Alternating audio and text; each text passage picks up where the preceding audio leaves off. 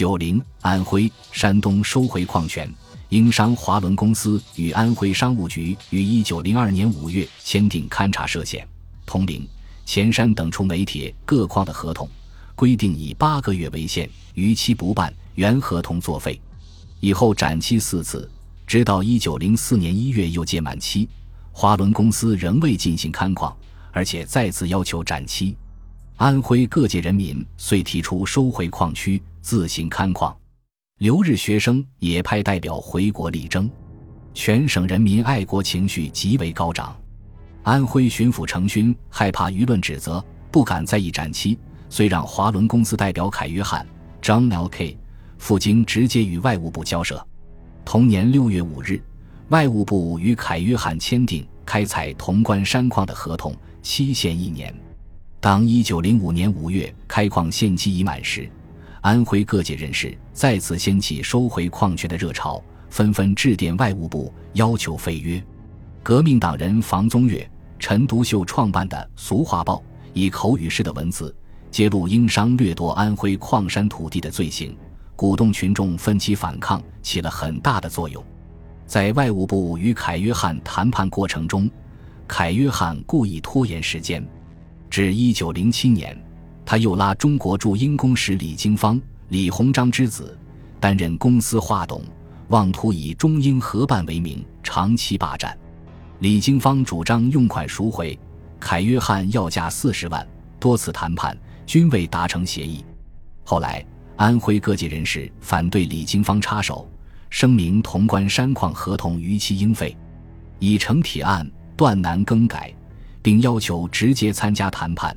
以便尽快争回矿权，凯约翰为了达到要挟中国官绅的目的，于一九零八年又玩弄新花招，竟然私招日本三井洋行商贾，并由英国驻华公使朱尔典和日本驻华公使阿部守太郎分别召回清政府外务部。外务部迫于舆论的压力，据理反驳英日公使。两江总督端方因见案情有扩大的趋势。便屈服于帝国主义的压力，建议中英合办该矿。端方的建议传出后，安徽深商各界一致反对，全省再度出现要求收回矿权的高潮。安庆、芜湖等地报纸广泛展开了反帝爱国宣传，大大促进了各界人民的觉悟。革命党人韩衍在安庆创办《通俗报》，支持同龄人民驱逐英国工程师麦奎的斗争。持论尤为激烈，因此得罪于买办，韩衍竟被歹徒刺伤。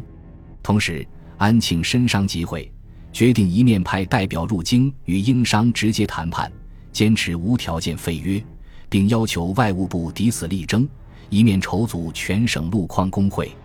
一九零九年四月三十日，路矿工会在安庆召开大会，由会长兼金浦铁路公司协理洪思亮主持。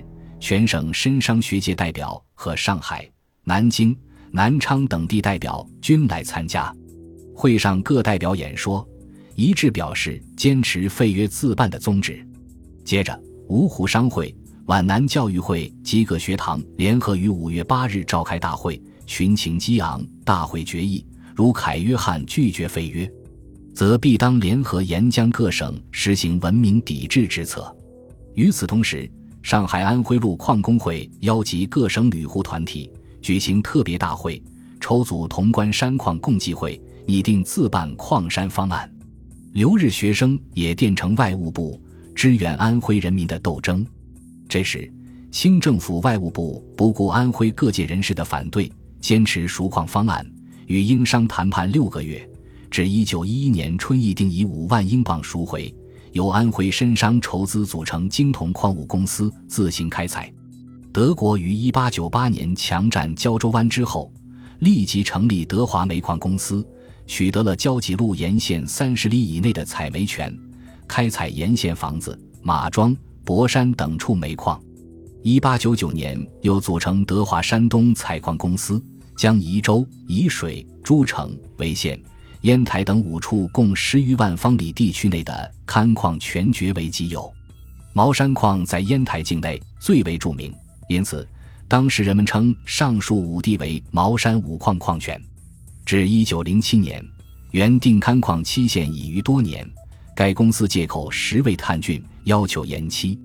于是，这年八月，山东巡抚杨世襄派矿政调查局道员朱中奇与该公司代表郭思满谈判，签订新合同。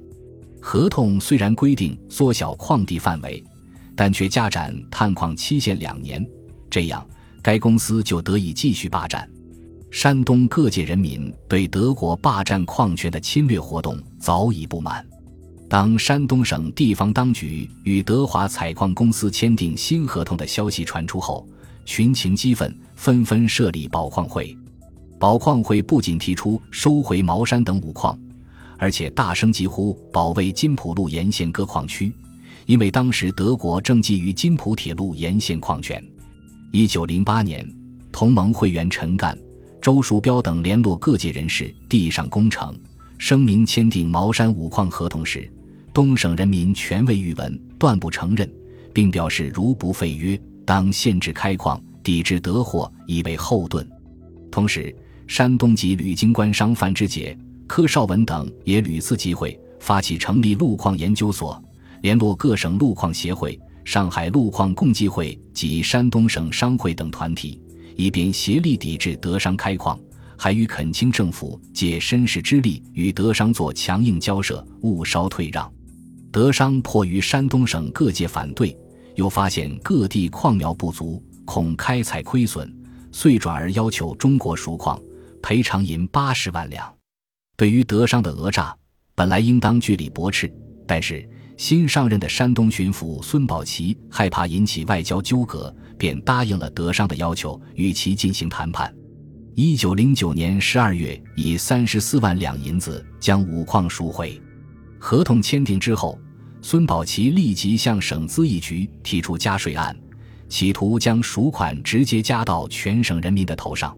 资义局绅商一致反对加税，散发抵制加赋、反对赎回废矿的传单，指出种种失败都是由于孙府一味千言媚外。最后，孙宝奇只得奏准由山东省库分期拨付赎款了结此案。